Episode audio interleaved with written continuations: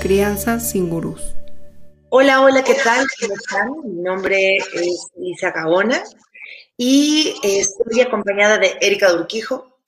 Y hola. hoy es un episodio más de eh, nuestra primera temporada de Crianza sin gurús. Y pues vamos a ir directo y a la cabeza. Eh, hoy el tema que vamos a tocar es bienvenido caos. Entonces, pues sean todos bienvenidos, incluimos el caos en esto.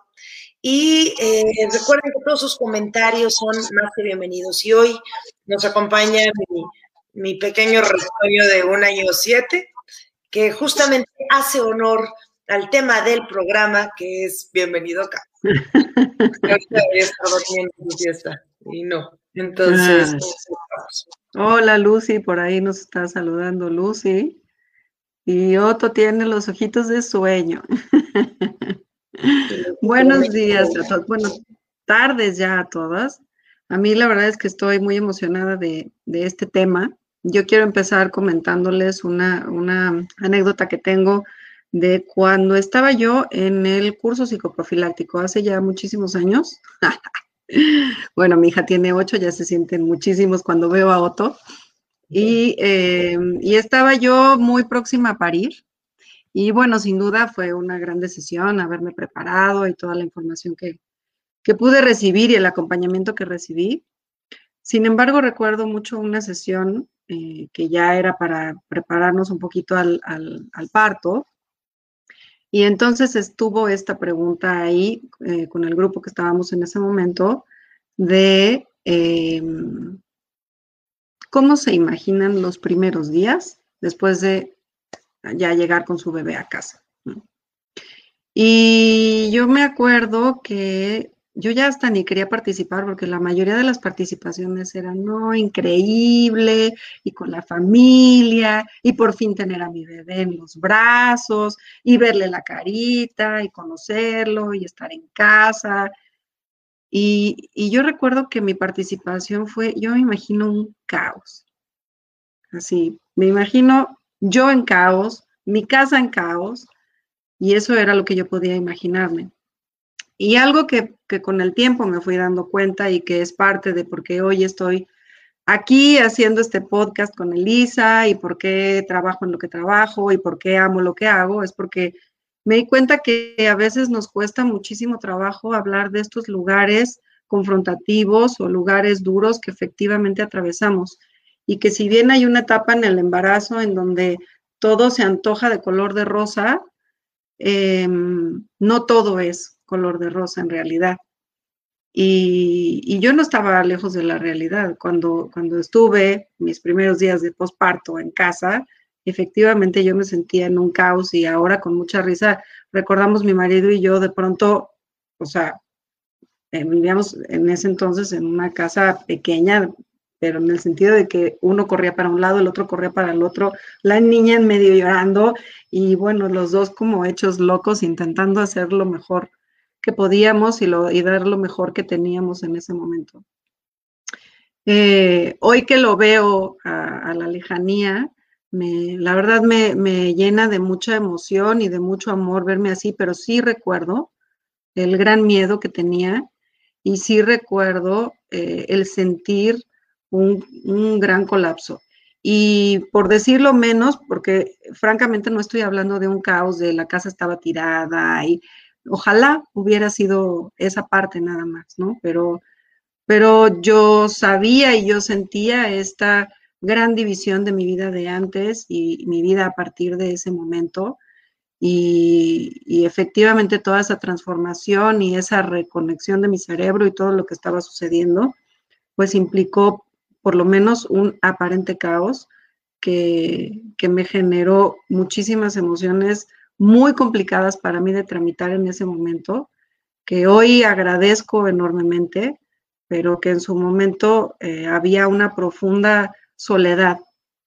Y, quiero sumar esta palabra a lo que estoy diciendo porque cuando entramos en estos espacios desorganizados aparentemente, nos da por aislarnos, nos da por, por eh, sentirnos más solas de, la aparente soledad que estamos experimentando. Y como creemos que es algo que nadie vive más que uno y que a nadie le pasa más que a uno, eh, entonces tendemos a guardar silencio y a pintarnos la cara con una mueca, con una expresión que en realidad no necesariamente está ahí. Y hoy yo lo veo y y bueno, me conmueve mucho cada vez que me acuerdo de ese momento en donde yo tenía tanta claridad del caos que estaba internamente experimentando y que no me sentía armada para dejarme atravesar por él en ese momento, ni acompañada tampoco. Entonces, hoy en día digo bienvenido. Eh, en ese momento a lo mejor no le di la bienvenida, pero ya lo veía venir pasó, entró, me atravesó sin duda y lo agradezco enormemente, pero qué diferente hubiera sido para mí haber tenido un lugar, un espacio en donde poder haber hablado del caos, porque en esa ocasión, cuando se nos hizo la pregunta, yo di mi respuesta, hablé de mi, de mi imagen que tenía yo, esta fantasía del caos, y hagan de cuenta que sonaron los grillitos, ¿no? no hubo nada, ahí seguimos hablando de la emoción y de lo lindo y de todo lo bueno que iba a suceder en, la llegada de nuestros bebés. Entonces, bueno, yo abro esta emisión compartiendo esta, esta linda anécdota que, me llevó a muchos encuentros después.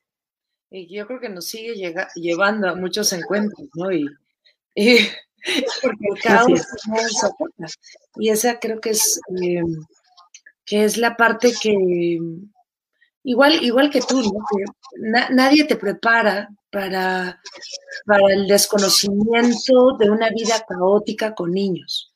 Y lo vemos como la fotografía, o ni siquiera la fotografía, sino tal vez em, con, con esta imagen idílica que a veces proyectan las personas en, muchas personas en las redes sociales Incluso cuando alguien se anima a proyectar algo diferente, eh, las respuestas inmediatas son, ¿estás bien? ¿Todo bien? Este, te veo fatal, ¿no? Cuando, cuando realmente eso es como que la constante, me pareciera a mí.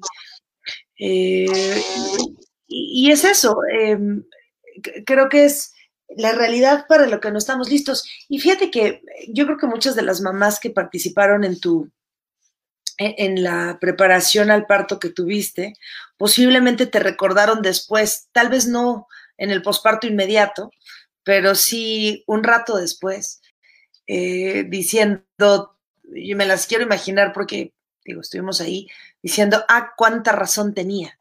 Pero a mí, a mí me pasó igual, aunque seas, tenías muy claro que ibas para el caos, eh, yo, yo me sentía un poco inmune, la realidad me sentía muy inmune porque decía, tengo mi red de apoyo, he apoyado a otras mamás en este proceso junto con sus bebés y sus, sus parejas, y seguramente lo voy a vivir fantástico. Y fue súper duro, y fue un baldazo de agua fría, un, un golpe de realidad que hasta se me fue la voz, ¿no? Me sentía totalmente fragmentada. Y, y ahora, este, digo, ya, ya, ya pasaron ocho años, no un año siete. Digo, no, no han pasado ocho años, sino un año siete. Y, no, y vean mis cabellos, o sea, sigo en el mismo caos, un caos tal vez más fluido, con frases que me han amarrado a, a, seguir el día a día, y que es uno que me justo me compartió, me compartió Lucy Santuario, que fue mi dula en su momento, eh, que fue eh, un día a la vez, hasta me tejió, me cosió un, hermosa, un hermoso recordatorio con un día a la vez, un día a la vez. Y la otra también es, esto va a pasar y no es para siempre, y algún día lo voy a extrañar, pero me gustaría mucho también como concentrarnos en, que creo que es tan importante, en la necesidad de hacer tribu, en la necesidad de acompañarnos, de, no aislarnos y sentirnos solas, porque a veces pensamos que nos salió el hijo defectuoso, que nos, este, yo, por ejemplo pensaba y decía, es que me salió chillón, ¿no? El mío es el mm. chillón. Y aparte reforzaba con, con, lo que me comentaba mi familia cercana, ¿no? En las mejores intenciones de, oye, pero llora muchísimo. Hasta me acuerdo que mi sobrino pequeño de 10 años se acercó y, me, hizo un comentario, algo así como, como, eh, ya, ya, ni me acuerdo bien, lo hubiera escrito para recordarlo, pero me hizo un comentario que, que, lo que me quería reflejar de una manera muy cortés, ¿no? El niño de 10 años era, ¿cómo no se calla este chamaco? Y una veces piensa también, y lo digo porque he platicado con mamás de, de más hijos, que el caos se acaba cuando tienes el segundo o al tercer hijo y tú dices, no, pues ya lo conozco, o sea, ya fui madre primeriza, ya lo viví, ya sé por dónde va. Y, y hablaba con una mamá, eh, Irací, que me encantaba, ella tiene tres hijas. Y me decía, el, el caos no se acaba, el caos se multiplica. ¿no? Entonces se multiplica por dos y luego por tres. Y dicen que después del tercer hijo ya viene todo de bajada, pero quién sabe, ¿no? Y, es lo que no, no, nos atrevemos a hablar, yo creo. Yo, yo ahí, digamos, no, no es que sea ocho años después, pero yo creo que a veces es un poco como lo que hemos definido como caos, ¿no? Y, y no nos damos cuenta, o sea, eh, hablar del posparto es hablar de una transformación súper radical, pero vamos sufriendo transformaciones a lo largo de toda nuestra maternidad, yo creo, por lo menos así lo he vivido yo. Y creo que, que cada transformación trae su propia reorganización, pero a lo mejor a veces no se siente tanto. Entonces ahora yo eh, me gustó mucho una, una imagen que, en algún lado leí cómo, cómo se acomoda con esto, porque es como ver una estación del tren o del metro en el momento de hora pico, ¿no? En donde si tú ves desde arriba la foto, pues ves a gente corriendo por todos lados, gente limpiando, gente trabajando, gente cantando, gente gritando, unas que parecen que no tienen que ver con otras, unas van para un lado, otras para otro, otras ya se perdieron. Pero si miráramos la historia de cada una de esas personas, cada una de esas personas sabe a dónde va, qué va a hacer, en qué tren se debe de subir, o por lo menos saben que tienen que ir al módulo de información a pedir información, eh, o le preguntarán a alguien, pero esa foto que se ve desde arriba como tan caótica, en realidad, pues sí es mucho movimiento, pero cada quien sabe para dónde va. Y que, hablando de mi ejemplo, que yo en ese momento no supiera, o, o en cualquier otro momento de transformación, que yo no supiera de esta desorganización, no quería decir que no había algo que se estuviera organizando, ¿no? O sea, yo, bueno, todas las mujeres necesitamos desorganizar para luego volvernos a organizar en este nuevo rol que estamos eh, admitiendo en nuestras vidas. Y bueno, yo empecé hablando de mi posparto porque esa eh, para mí fue muy clara, pero, pero en cualquiera, ¿no? Porque efectivamente, y luego viene los dos años, y luego viene o sea, cada etapa nos trae situaciones diferentes, demandas distintas, incluso en nuestras vidas personales, ¿no? En los retos personales que vamos enfrentando, el crecimiento personal. Y, y, creo que el tema es, para mí, el tema es justo que no hay lugares donde hablarlo, que no hay con quién hablarlo, que nos asusta decirlo, que nos asusta nombrarlo y queremos, esto, esto que tú dices de la tribu a mí me parece fantástico cuando de verdad vamos a ser auténticos con esa tribu, porque si quiero una tribu que me ayude para que entonces vengan a mi casa, pero la vean limpia y que vean que yo todo lo tengo en orden y para que entonces me acompañen a que yo les voy a platicar en que estoy fastidiada de alzar, pero llegan y la casa está súper recogida, pues entonces ahí no me estoy dejando atravesar por nada y al contrario, esa tribu le estoy sumando que a lo mejor me tengo que ver de determinada manera. Yo me recuerdo hablando con personas a quienes les costaba trabajo escuchar mi caos o mi dolor o mi confusión. Y recuerdo las caras de estas personas y no sabían ni qué hacer con ellas mismas ni conmigo tampoco. Entonces, en el mejor de los casos, tuvieron el chance de escucharme y hubo quien no regresó también, ¿no? Claro, claro. Y, y, bueno, eso implicaba también para mí dolor y también era estar viendo sus caras y yo decir, pues, ¿qué están viendo? O qué están oyendo, o qué estoy diciendo, ¿no?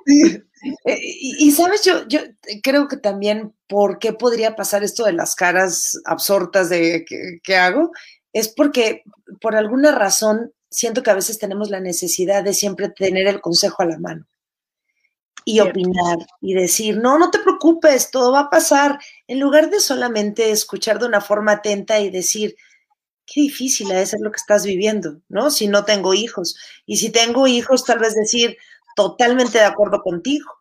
Pero esta imagen de...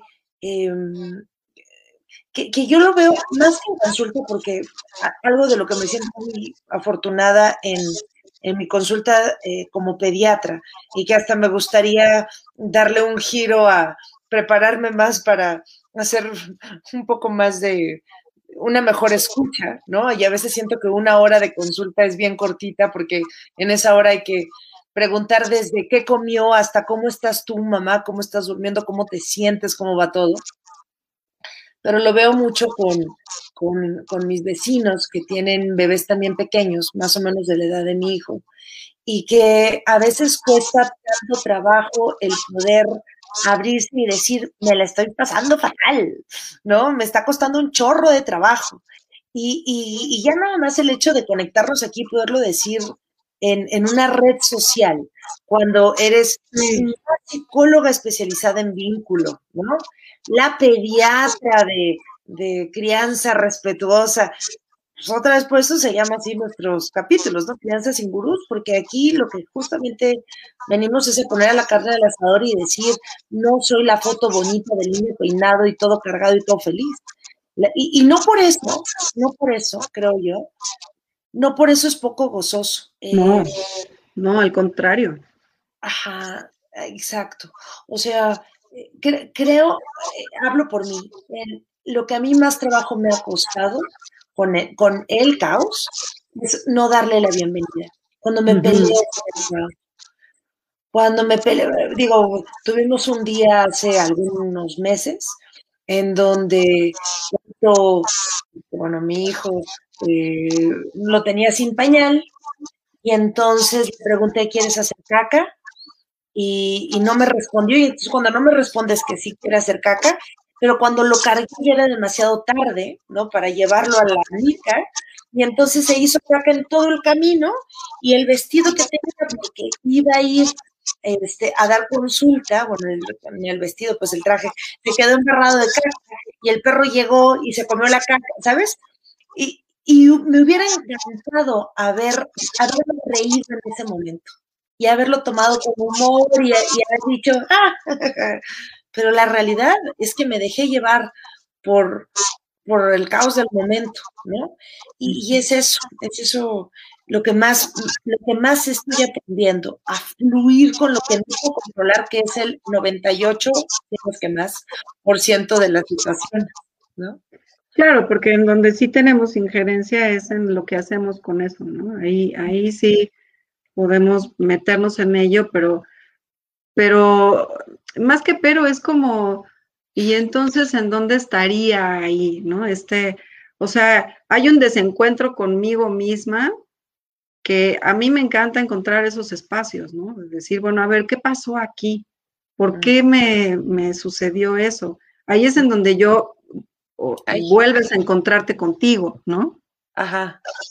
Perdón. Eh, y bueno, este, este caos del que, del que queremos hablar hoy y que queremos reivindicar y que queremos eh, darle un espacio y, que todas podamos hablar de él y que podamos hablar de lo que nos cuesta trabajo de él y de lo que nos enseña y de lo lindo y de si es mucho y de si es poco y cada quien tendrá su propia historia, pero finalmente colocarlo ahí, ¿no? Y a lo mejor es un es un orden de otra índole, como les decía yo, este ejemplo de, la estación, eh, pero se antoja a veces como, como si fuera el enemigo, ¿no? Y entonces así nos ponemos, sacamos la, el, escudo, la espada y duro contra el caos, porque ese es el que me está haciendo sentir mal, ¿no? Si, si, si mi hijo no se hubiera hecho cacas y lo que sea de la situación, yo no estaría así, claramente, ¿no? Entonces, en vez de colocarnos esa gran armadura, pues mirar qué hay ahí y qué nos está pasando para poder aprender de, eso y poder también eh, como dices tú, fluir, porque de pronto es esta, o sea, te llegan estas frases de, no, mira, tú fluye. ¿Y tú y cómo? Ajá, ¿dónde está el botón? Díganme, yo, yo lo prendo y lo apago y está bien, pero, pero ¿qué es eso de fluir, no? ¿Cómo se hace? Sí. Totalmente, sí. Digo, son consejos igual amorosos, pero lo que tú dices es cierto. ¿Y cómo fluyo? ¿Y cómo le hago? ¿No? Sí. ¿Cómo no me ahogo en mi propio caos? Eh, ¿cómo, cómo, cómo, salgo adelante día a día? Y, digo, yo ahora lo que estoy viviendo mucho con mi, con, con mi hijo es, es como esta lucha de voluntades. Yo quiero hacer esto, ¿no? y, yo tengo que hacer esta otra cosa. Y entonces, ¿cuál pesa más? ¿Pesan más? ¿Son iguales? Y saber que los ritmos de los niños son totalmente diferentes a nuestros propios ritmos. Qué increíble sería que nuestros hijos se pudieran adecuar a nuestra rutina y tal vez no, pero eso no sucede, ¿no? No, y qué tanto estamos esperando que así sea, ¿no? O sea, la agenda y el colapso de la agenda de uno con la agenda del otro y la manera de vivir las cosas de uno con la manera de vivir del otro. Y eso es quizás lo que estamos llamando caos, ¿no? Cuando yo tengo que cuestionarme cosas que, pues, no, o sea, si no trabajo, no comemos, ¿no? Entonces, cuando la tengo así de claro, pues entonces tengo que trabajar para poder comer. Pero cuando de pronto a mí me está pasando personalmente, que entonces yo ya así silenciosamente, sin decirle a nadie, porque cómo lo voy a admitir quizás, eh, híjole, pues a mí también me gustaría estar ahí, ¿no? O sea, pues sí tengo trabajo, pero yo quisiera estar más con mi hijo. Y ahí es cuando le damos permiso a la duda, de decir, bueno, ¿será esto así, tan así, de si no trabajo, entonces no como y entonces no tengo opción y entonces, entonces ya decimos, ay, no, mejor no me pregunto nada y regresamos a lo que estaba. Y eso te acabas de decir, me, parece tan atinado porque eh, es justamente creo, que creo que uno se cierra mucho con el caos y con los niños chiquillos, ¿no? Y lo vemos mucho de la manera en cómo nos educaron a nosotros y cómo, creemos que los niños tienen que estar educados, que entonces se tienen que sentar y se tienen, y tienen que acatar y, y tienen que comer a la misma hora que todos tal vez, o dormir a la misma hora que todos, sin, sin tal vez observar sus biorritmos y respetarlos, y, y, también nosotros acoplarnos a ellos. Ellos sí se pueden acoplar a nosotros, si vamos a una fiesta se tienen que dormir tarde, ¿no? Y a lo mejor nos respetamos, eh, digo, en su momento, pero pero, pero no respetamos tampoco sus espacios. Y es, que me encanta mi frase, la famosa de, es que está cañón, es que no es eso, ¿no? Porque... Sí, tenemos aquí, podemos aprovechar para leer este comentario de Fátima, que dice, lo mismo pienso yo, el caos no se acaba, tengo una niña de dos y un niño de tres, mi niño sintió tanto la llegada de mi hija que me dejó de comer, a consecuencia le dio anemia. Mientras pasaba por esta etapa con mi hijo, estaba lactando.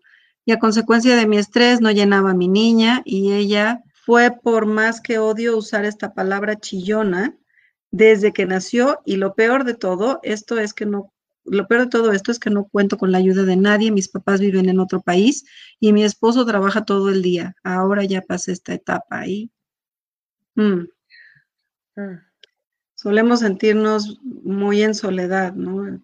Yo, a, mí me gusta mucho recordar esta anécdota cuando oigo estos espacios, porque justo nos, nos atrapamos solas, ¿no? Como este, esta sensación de estar en modo supervivencia nos cierra la creatividad y mm. ya, o sea, no hay más nada, ¿no?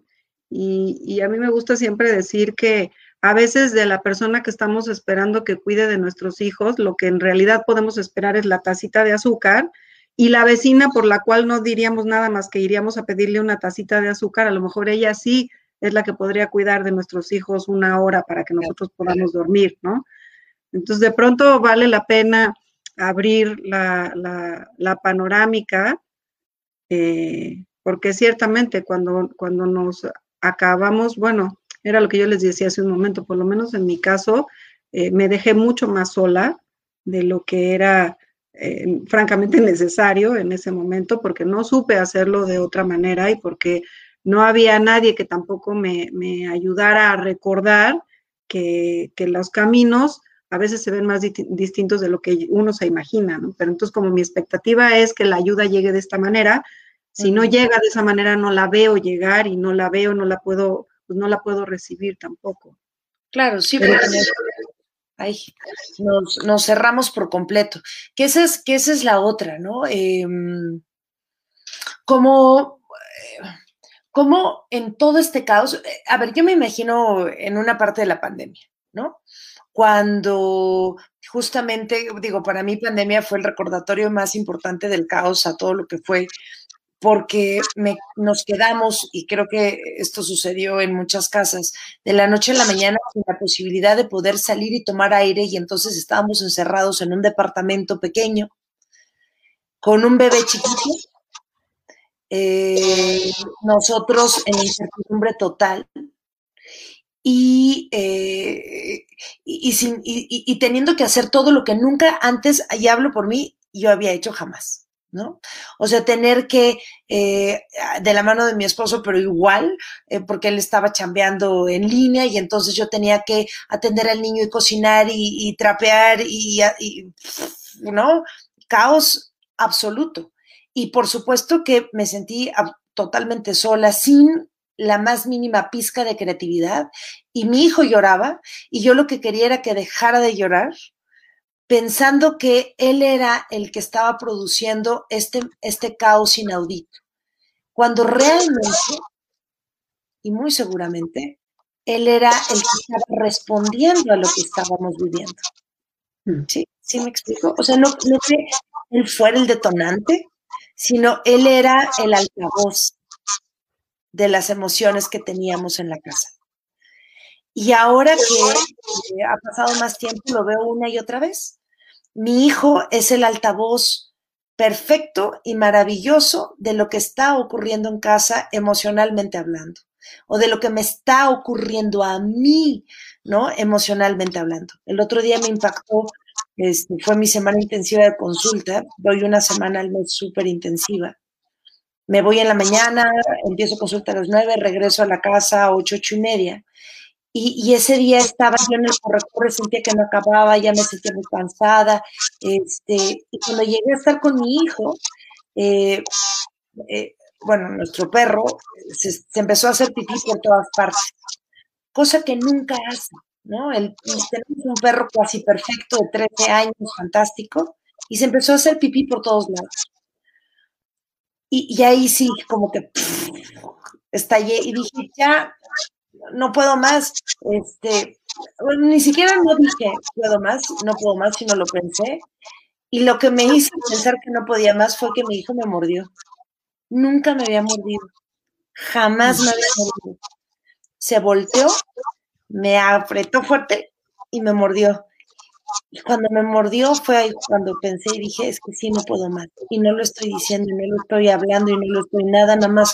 Él lo siente, lo ve, soy transparente lo está viviendo con toda su totalidad. ¿Y yo qué hago con esto? Y esto pasó la semana pasada.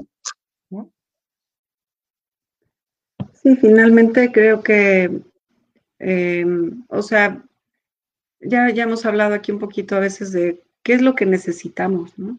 Porque cuando no sabemos o qué nos está pasando o qué necesitamos, pues ahí es cuando padecemos de este dolor, yo creo, de manera más extrema, porque es cierto que eh, tener una tribu es bien valioso y entonces uno se pregunta en momentos como este, ¿no? En donde a lo mejor no puedes tener a alguien en tu casa o no pueden venir presencialmente a ayudarte, pero eso nos lleva a, a preguntarnos, yo creo que un poquito más atrás, ¿no? O sea, si, si ocupo que venga alguien, ¿cuál es la necesidad que en realidad estoy queriendo satisfacer?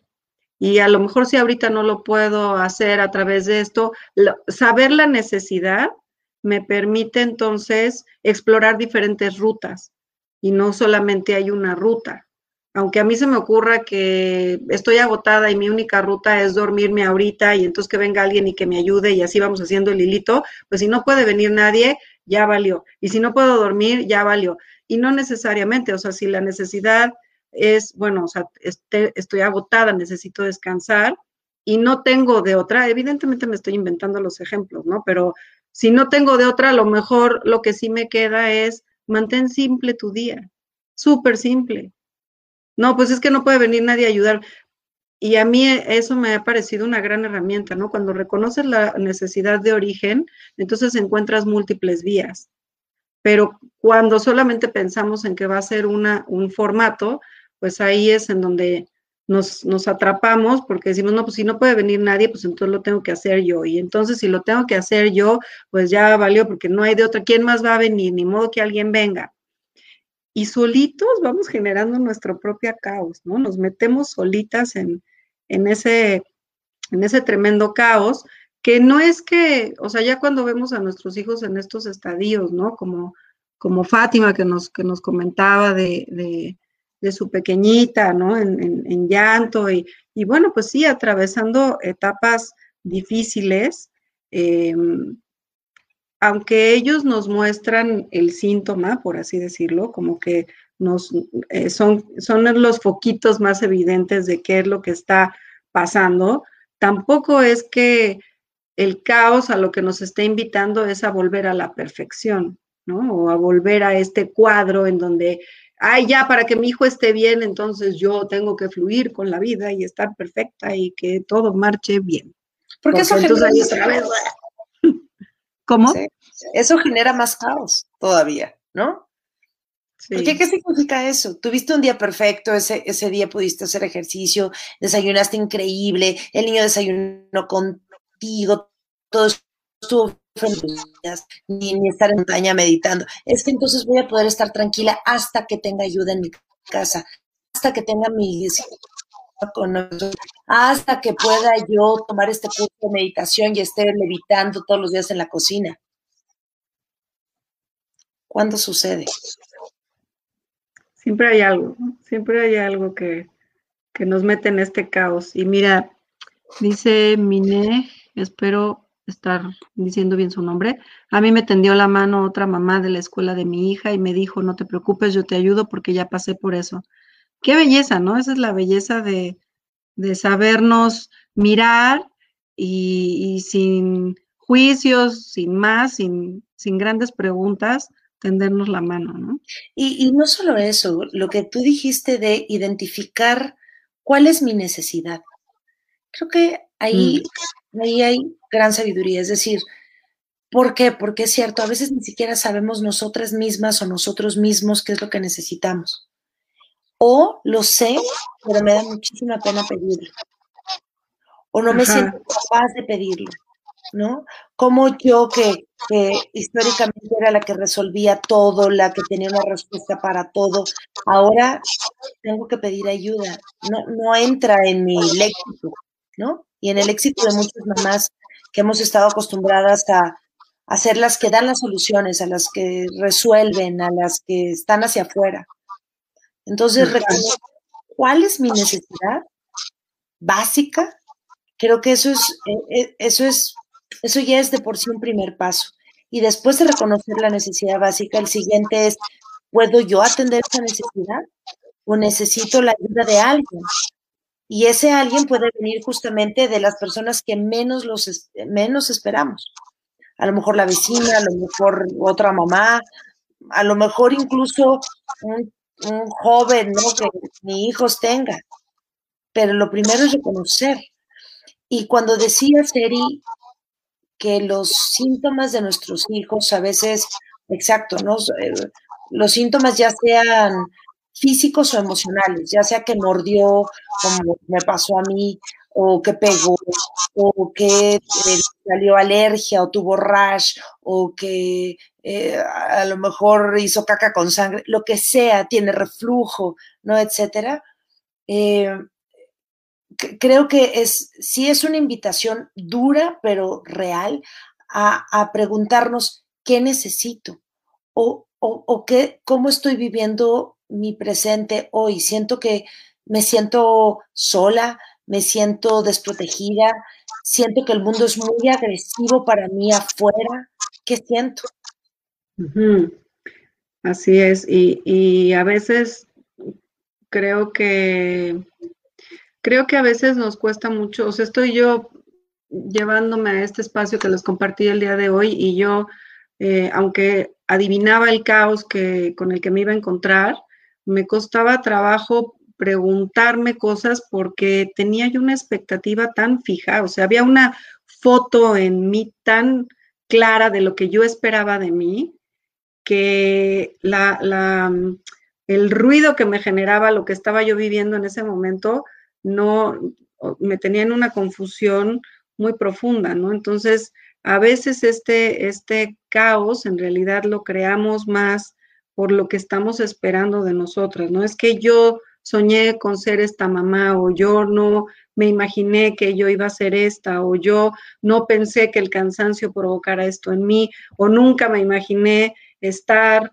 eh, queriendo encerrarme en el baño corriendo del llanto de mi hijo, ¿no? O sea, todas estas cosas que son duras para encontrarnos con ellas porque tenemos esta imagen casi santificada de la madre o ahora que decimos, ¿no? Que somos superheroínas y yo digo, híjole, ¿y a qué precio, no? ¿A qué precio quiero ser esta superheroína que, que tendría que poderlo todo?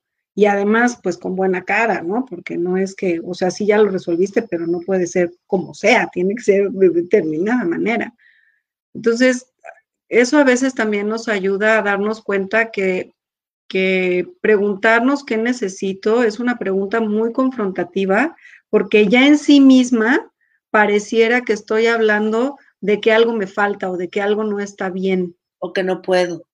O que no puedo, exacto. Entonces, qué duro es eso, ¿no? Colocarnos en este lugar en donde ya contestes lo que contestes, vas a estar mal, ¿no? vas a estar en falta. Porque necesitas algo, justo.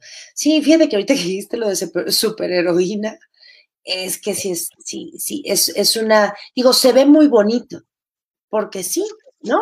hacemos y deshacemos y yo le pregunto a, mi amiga de la vida, del alma, Sandy, cómo le hizo para tener gemelos y no volverse loca y aventarse por la ventana, ¿no? Dice, simple sencillamente sucedió y le digo, y yo siempre pensé, dije, claro, es, es, una heroína, pero justamente esa capa en nuestras espaldas de heroína es bien pesada, pesa mucho, ¿no?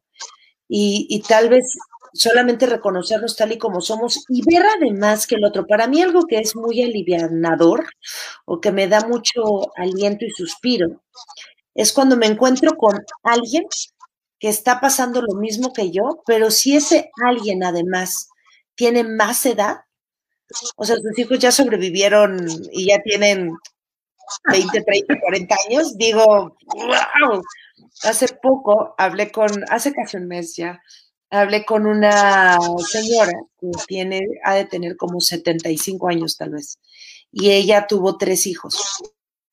Y me compartió, este, me compartió una escena que, que, a mí me gustó muchísimo que me lo hubiera compartido y se lo agradecí. Y fue que estaba con sus dos hijos chiquillos, porque, y estaba eh, ella sola, tenía sus dos hijos pequeñitos, los tuvo muy cerca uno del otro, no han de haber tenido más de dos años, ¿no? Uno a lo mejor menos de un año y el otro un año y cacho. Y cómo los niños estaban vomitados, hechos caca, este, llorando, llorando, llorando. Ella estaba sola y lo que decidió fue cargar a los niños, sentarse y ponerse a llorar junto con ellos.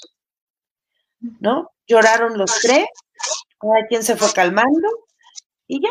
Y ya como que todos en calma, dijo, ok, un respiro, un día a la vez, vamos. Y escuchar ese tipo de experiencias, lejos de generarme a mí, hablo por mí, más caos, más angustia o juicios de, ay, pero qué señora, o sea, pues hubiera hecho, ¿no? Y porque yo hice, ahí están lejos en la distancia porque los hijos ya tienen 40, 45, ¿sabes? 50 años. Ni siquiera para consejos, ¿no? Que uno a veces está tan listo para darlos el, escucharla me dio tanta calma porque dije, pues es la realidad que todos vivimos, pocos nombramos. Todos vivimos, pocos nombramos. Y cuando a mí me decían, por ejemplo, pero yo no me acuerdo haberlo vivido así. Este, yo, este, ¿no? Cuando yo fui mamá, fue todo más sencillo, tú no llorabas tanto, y pues es lo que uno se acuerda, que el bebé se despertaba con una sonrisa, que, que dormía casi toda la noche. Dices, ¿de verdad? ¿No?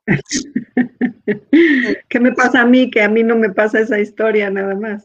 Claro, y aquí es lo que dice también Tete, ¿no? O sea, que ella dice, Tete Juárez comenta, yo sigo en caos. Tuve un una bebé prematura de 28 semanas y estuve en el hospital dos meses y yo fui desde el tercer día y soy mamá soltera. Afortunadamente tengo el apoyo de mi familia, pero aún así me sentía agobiada, agobio. Ahora ella tiene 20 meses y la diferencia es que me apegué a la crianza respetuosa, sueño saludable en la bebé y bueno, todo me hace ver mi intensidad emocional. Si hay diferencia aún habiendo caos, lo que sigue es tomar terapia y seguir investigando. Gracias por el live. Y creo que es eso, es preguntarnos una y otra vez, preguntarme, cuestionarme. Y, y ahorita que dice crianza respetuosa, sueño saludable, creo que es mucho ir de acuerdo a lo que el niño te está pidiendo. Que tampoco es sencillo, ¿no? No, no, porque además de, o sea, ¿y cómo, cómo lo leo? ¿Y cómo lo sé? ¿Y cómo es esto? ¿No? Porque además es un lenguaje que se va estableciendo y que además es tan cambiante y los adultos de pronto nos volvemos tan estáticos y los niños y los bebés tienen esta, eh, este ritmo tan fluido con la vida, tan progresivo todo el tiempo, que hasta en eso nos confrontan, ¿no? En, en nuestra propia dinámica de estar literal quietos y, sin movimiento, ¿no? Que hasta a, veces les exigimos a ellos, ¿no? De ya, espérate, espérame tantito, vamos con calma, pero en realidad, pues ellos van respetando justo ese, ese ritmo de la vida, ¿no? También está el comentario de Erika, que dice, yo tengo tres peques, una nena de seis años, un peque de cuatro y mi bebé de once meses, y tratamos de darle a cada quien su espacio y tiempo pero sí hay momentos caóticos, más en esta pandemia. Sin embargo, trato de ser paciente. Y cada quien vamos buscando como nuestras, eh, nuestras recetas, ¿no? Lo que, lo que nos va funcionando. Y esto es lo lindo, o sea, cómo vamos leyendo diferentes anécdotas, diferentes experiencias y, y, ir escuchando la unicidad de cada familia y que no a todos nos va a funcionar lo mismo, ni en el mismo momento, y es que en esta etapa a mí me funcionó tal, pues sí, a lo mejor a mí me va a funcionar cuando tenga 15, ¿no? Yo qué sé, pero, pero esta experiencia que tú compartías ahorita eh, me hizo recordar en, algún momento eh, este, un, grupo de, de posparto, en donde hablábamos sobre la belleza, ¿no? cómo, cómo las fotos bellas de la maternidad acabaron estando tan estereotipadas, pero me imagino esta escena de esta madre que estás diciendo y a lo mejor en donde me la imagino es en una caricatura, en estas caricaturas en donde todas las mamás nos volcamos y decimos, sí, yo soy esa,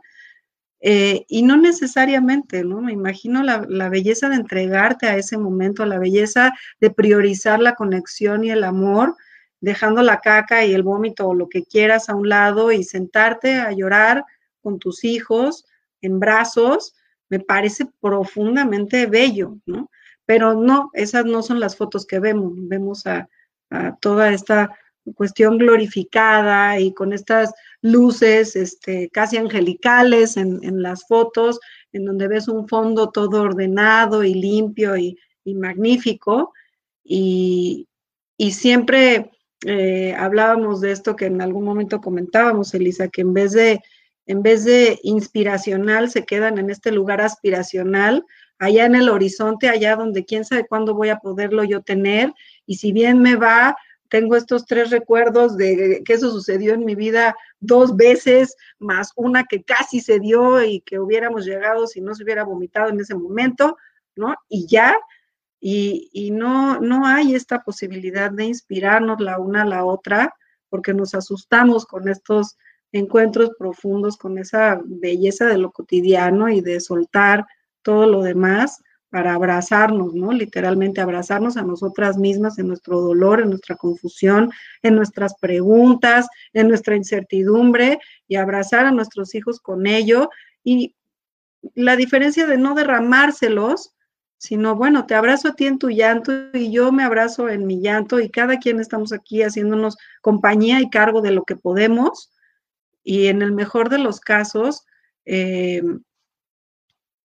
porque no me vas a dejar mentir, pero estas cosas a veces parecen magia, ¿no? Que uno dice, bueno, y es que ya, pues me tiré al piso y me abracé a mis hijos y lloramos, y a los cinco minutos todos estábamos como si nada, ¿no? O sea, ya pudimos hacer otra cosa, contentos. Y no, en realidad tiene que ver con esta profunda eh, encuentro, ¿no? Esta profunda conexión con nosotros que luego nos lleva al encuentro con el otro, así tenga un mes, dos años, cinco años, veinte años, cuarenta años.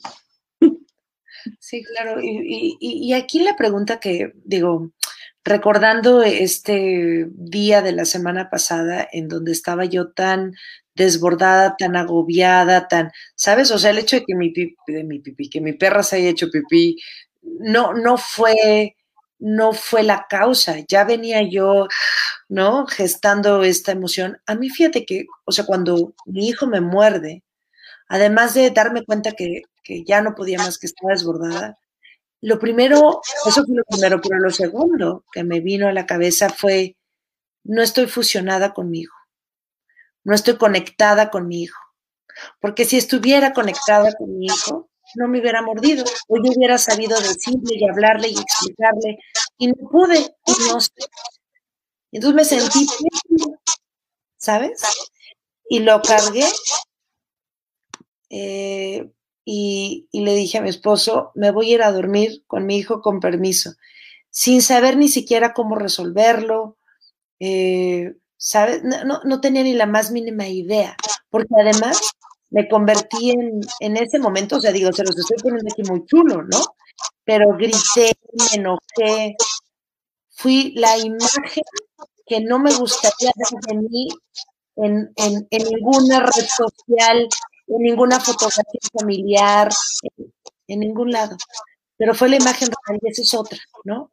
El, el, la carga tan fuerte que tenemos de querer siempre ser las buenas, las, como tú decías, este, este papel tan idealizado de la madre, de la buena, de la que siempre hace las cosas bien, la que es generosa, la que no puede levantar la voz, la que es bondadosa, la que es un pilar, la que siempre tiene un ancla, la que hay una respuesta siempre en su boca, la que encuentra los calcetines perdidos, la que siempre tiene una resolución y una respuesta, la que no puede gritar porque está desesperada, aquella que no se puede encerrar en el baño llorando porque no puede más, aquella que quiere mandar toda la goma, que se quiere ir a la cama vestida sin bañar y sin lavarse la cara, porque ya no sabe qué más hacer y ya no puedo más, ¿no?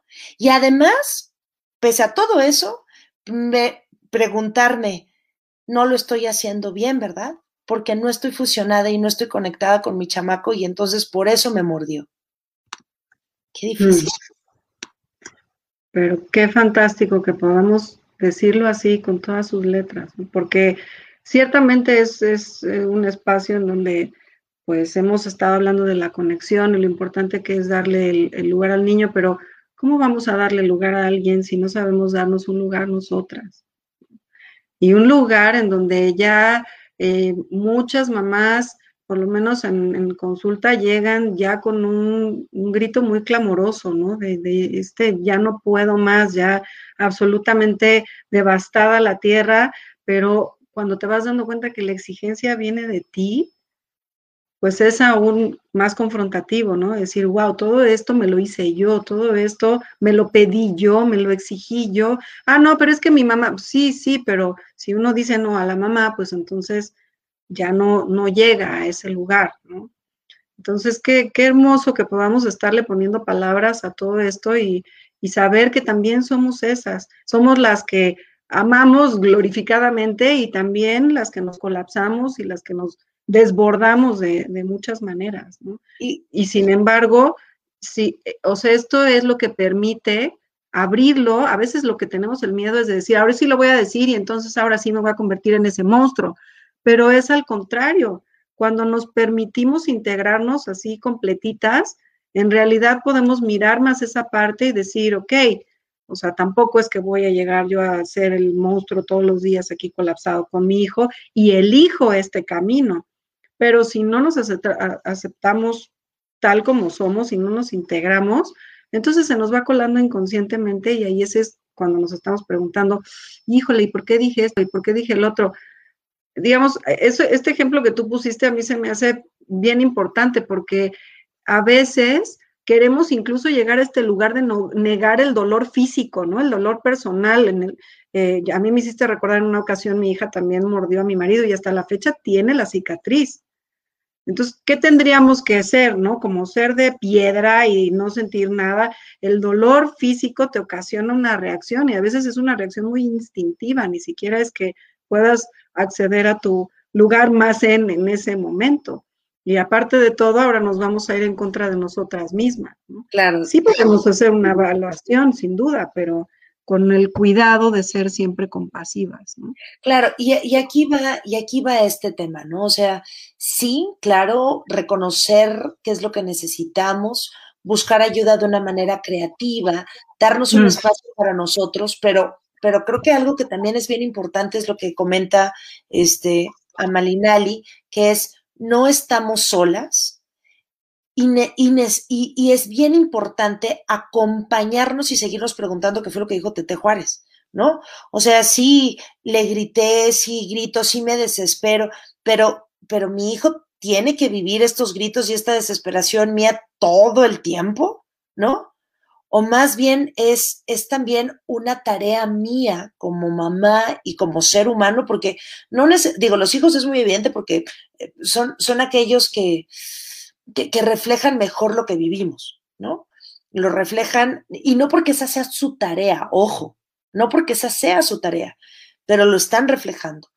Pero que entonces eh, porque así viví yo de chica y entonces me gritaban y, viví con una mamá que se desesperaba, entonces yo también voy a gritar y me voy a desesperar, o es el momento de ponerme a preguntar y a lo mejor eh, acompañarme con una facilitadora, una terapeuta, una, o, o investigar, preguntarme, ¿no? porque tampoco es el camino de, bueno, vamos a vivir, digo, sí vivimos en el caos, sí, sí me pongo histérica y loca, pero ¿y qué estoy haciendo yo para entonces no entrar en ese automático de grito y, me desquicio, ¿no? O si me desquicio, ¿cómo protejo a mis hijos? Y, y además con eso que estás diciendo y que nos comparte Yasmín, eh, de siempre estoy histérica y gritando, ahí también vale la pena escuchar este niño interior del que hemos hablado, porque seguramente, Yasmín, tienes a alguien dentro de ti gritando por una necesidad que no estás pudiendo escuchar, o sea, de ti. Eh, sin duda el grito sale hacia el niño, como tú lo estás poniendo aquí claramente, pero cuando ya estamos en ese lugar de desbordarnos es porque no estamos atendiendo algo también nuestro eh, y que es justo lo que estamos apalabrando el día de hoy, ¿no? Cuando yo me dejo llegar a este lugar tan solitario, tan lleno de, expectativas y de demandas, tan eh, inalcanzable, tan insatisfecho, pues claro que cualquier cosa que se salga de su lugar lo que va a hacer es lastimarme, recordarme ese dolor de que no llego, de que no alcanzo, de que no puedo. Entonces, aparentemente nos enojamos con el de afuera, pero en realidad hay un alguien clamando acá adentro, que era lo que les decía, eh, cuando ya estamos desbordados llegamos ahí. Entonces, bueno, sin duda, pues eh, una razón muy importante son tus hijos, pero si acaso eso a veces no, no nos eh, ayuda lo suficiente a, a, llegar a, esta, a este lugar de la pregunta confrontativa, pues la verdad es que tienes, te tienes a ti misma ahí pidiéndote algo, dándote una invitación a ti misma a atender algo que, pues ya está generando dolor. Y aquí, por ejemplo, nos comparte Adilén Salazar esta parte que dice, eh, me cuesta mucho pedir ayuda y creo que es porque no me gusta que vean mi caos y quiero que siempre me vean entera y que parezca que todo está en orden cuando no es así. ¿no? Wow, hasta se me puso la piel chinita. A mí también se me puso la piel chinita. Sí. Qué maravilla que lo podamos estar diciendo. Ahí estamos muchas, somos muchas, porque a lo mejor no me pasa a mí con toda la gente, pero me pasa con dos, ¿no? O tengo una amiga en particular con la que de plano cada vez que viene a mi casa todo tiene que estar perfecto, o mi suegra, o la tía, o la abuelita, o no necesariamente nos pasa con todos o a veces nos pasa con muchos. Y a veces ya ni cuenta nos damos, ¿no? Lo normalizamos y hasta regañamos a nuestros esposos de, ¿cómo crees que van a llegar a la casa y va a estar así? O, o sea, lo normalizamos a tal grado que hasta nos parece eh, pues, anormal que el otro diga, déjalo, ¿no? O sea, no te agobies, pues, si nada más es mi mamá, pues sí, por eso, ¿no? y es caras vemos, caos no sabemos. ¿no? Puede, que sea todo fantástico, pero tú no sabes qué es lo que está viviendo o, a qué costo está presentándose esta, a lo mejor, mamá con bebés chiquitos, tan arreglada, maquillada, perfecta, divina, a qué costo. Y, algo que ya le pedí perdón tres mil veces, pero me sigue doliendo muchísimo haberlo hecho, fue a una amiga muy querida de la universidad que me llevó a su nena a consulta como pediatra y nos conocemos, te digo, desde la universidad y en las fachas y en guapísimas y no sé qué. Y cuando la vi que llegó, hice el comentario más nefasto que le pude haber hecho jamás a nadie, que me apena tanto. Y le dije algo así como, ¿por qué no estás arreglada? mínimo te hubieras puesto un poco de vilea. Eh, ¿Por qué? ¿Por qué? No, no te dejes. Y de verdad que, cuando lo dije, dije, soy una bestia, ¿no? Pues ya lo había dicho. Y, me empezó a... mí me encanta también esto que estás diciendo ahorita, porque ¿a dónde nos lleva eso? A que cuando nosotros desde afuera vemos a alguien así, nos recuerda nuestro propio estado de precariedad, nos duele, ¿no? Y entonces quieres arreglar al otro para que no te recuerde que tú, o sea, yo, yo te quiero ver bien, ¿cómo es eso de que la maternidad en una de esas me va a dejar a mí así, ¿no? Cuando yo sea mamá, yo me quiero ver bien, entonces muéstrame la, foto bonita de la maternidad, ¿no? No me enseñes este lado con el cual no me quiero relacionar, ¿no? Híjole, y ahorita que dices Seri, ¿sabes qué otra cosa? Muéstrame la foto bonita de lo que yo quiero ser. A mí me pasa luego eso mucho con mi mamá. ¿No? Y no sé si les pasa a ustedes con sus padres, pero que a mi mamá la quiero ver perfecta. La quiero ver guapa, arreglada, delgada, este, con todo el dominio emocional, eh, ¿no? Eh, una inteligencia emocional fantástica, trabajando en ella misma, porque de alguna manera me veo yo en ella en un futuro y entonces la quiero hermosear en lugar de verla hermosa como es hoy, con todas sus aristas. Y su caos. Es, y su caos, y es la imagen que tenemos, ¿no? Cuando ves, cuando yo veo fotos mías del pasado, digo, ay, me quejaba y me veía tan chula o estaba tan delgada, ¿no? ¿Y cómo no me podía aceptar en ese momento? Y luego pienso y digo, mejor me concentro a verme chula hoy, porque hoy me veo, hoy estoy hermosa como estoy, y lo podré reconocer tal vez en 5 o 10 años. Ojalá pueda reconocerlo hoy. Y antes de que nos coma el tiempo, nada más les quería, eh, bueno, dos cosas. Agradecer todo lo que nos están escribiendo. Eh, gracias por compartir sus corazones con nosotros y con nosotras. Y también les quería compartir para que lo busquen, ya sea en librerías o en internet, un texto hermosísimo que te lo compartí también, Eri, de Daniela Rea, que es reportera mexicana, que tiene que se llama Mientras las niñas duermen. Eh, me pareció justo uno de los textos más hermosos que he leído jamás. Y es hermoso porque toca la realidad con todos sus bordes. Sí, está fantástico para poderle seguir dando causa a esta voz que hoy estamos dándole este lugar y poder hablar de estos espacios que, que consideramos a, a veces poco aptos de la maternidad, pero que necesitaríamos tener siempre eh, nuestro lugar para poderlo compartir, hablar y, encontrarle su propio espacio. Me gustaría también leer el comentario de Jamaica Luna que dice, yo me mudé a otro estado, hemos estado solo papá, bebé y yo. Ha sido rudo mantenernos, cada día soltamos la toalla, cada mañana nos subimos al barco y abrazamos con mucho amor. Soltar la expectativa nos ayuda, repartir la carga mental y tener como bandera el autocuidado es lo que me salva.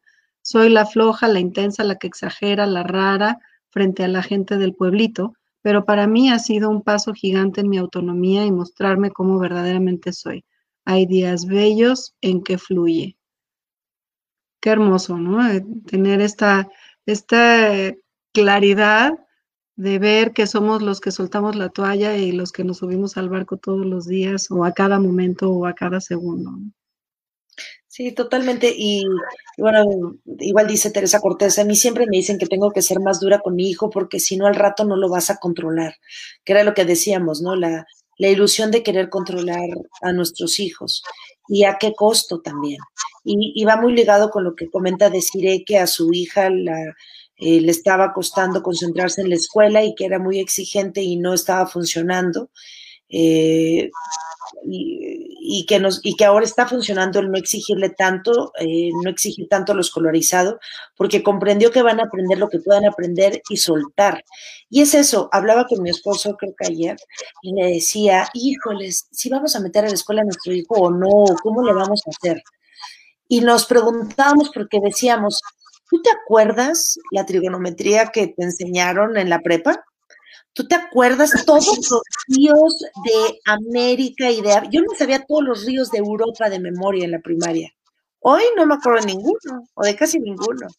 Entonces, es, es eso lo que voy, ¿no? A veces nos concentramos en que nuestros hijos no pueden salirse del huacal eh, porque sería entrar en más caos. Cuando realmente ellos me parece que son los más sabios porque están tan en contacto con su aquí, su ahora y con sus necesidades y con lo que les gusta y les encanta. Y confluir con este no orden, que de hecho es el principio del universo. El no orden, el caos se deriva en el orden más hermoso que existe. Pero bueno, siempre son preguntas interesantes, ¿no? Cuando cuando el de afuera nos dice algo y, revisar si entramos nosotros en ese miedo o no, si eso nos genera caos, si a mí me genera preguntas también y tener la posibilidad de, ir eh, dándonos la oportunidad de probar, ¿no? Como dice Desiree, bueno, soltamos un poco y entonces nos dimos cuenta que, funcionó y, y le abrimos la ventana y el portón y la puerta la creatividad y decir, bueno, y ahora hacemos picnic en el balcón y buscamos otros formatos de salir y, claro, porque finalmente eh, si algo nos está ayudando a regresar esta pandemia es a lo esencial, ¿no? No, no, no necesitamos tanta parafernalia para, para aprender o para conectar o para sentirnos bien o para darnos chance de sentirnos mal pero solo si nos damos chance de hacernos las preguntas, porque si queremos estar llenos de certezas, pues es un lugar bastante estático y bueno, pues ya sabemos, ¿no? En las grafiquitas estas médicas, una línea plana no necesariamente implica vida. Totalmente, totalmente. Pues nada, pues gracias Erika por este espacio. Gracias, Elisa y gracias a todos los que se conectaron. Y, em, y bueno, estamos poco a poquito con este caos también tratando cada vez más de, de subir estas emisiones para que sean realmente unos podcasts. Entonces, tengan paciencia, pero lo haremos. Y mientras tanto, les, eh, les anticipo que el próximo miércoles estaremos también relativamente puntuales a las doce y media para platicar de otro tema que se llama las cosas como son y por su nombre. Entonces, gracias por compartirnos y nos vemos en una siguiente ocasión. Muchas gracias a todos, a todas. Gracias por seguir haciendo este espacio uno tan auténtico, en donde le damos permiso a toda nuestra integralidad de existir y, compartir. Muchas gracias. Gracias. Y gracias a las mamás imperfectas, fodongas, cansadas, agobiadas, etcétera. Pero recordemos que no estamos solas. Besitos.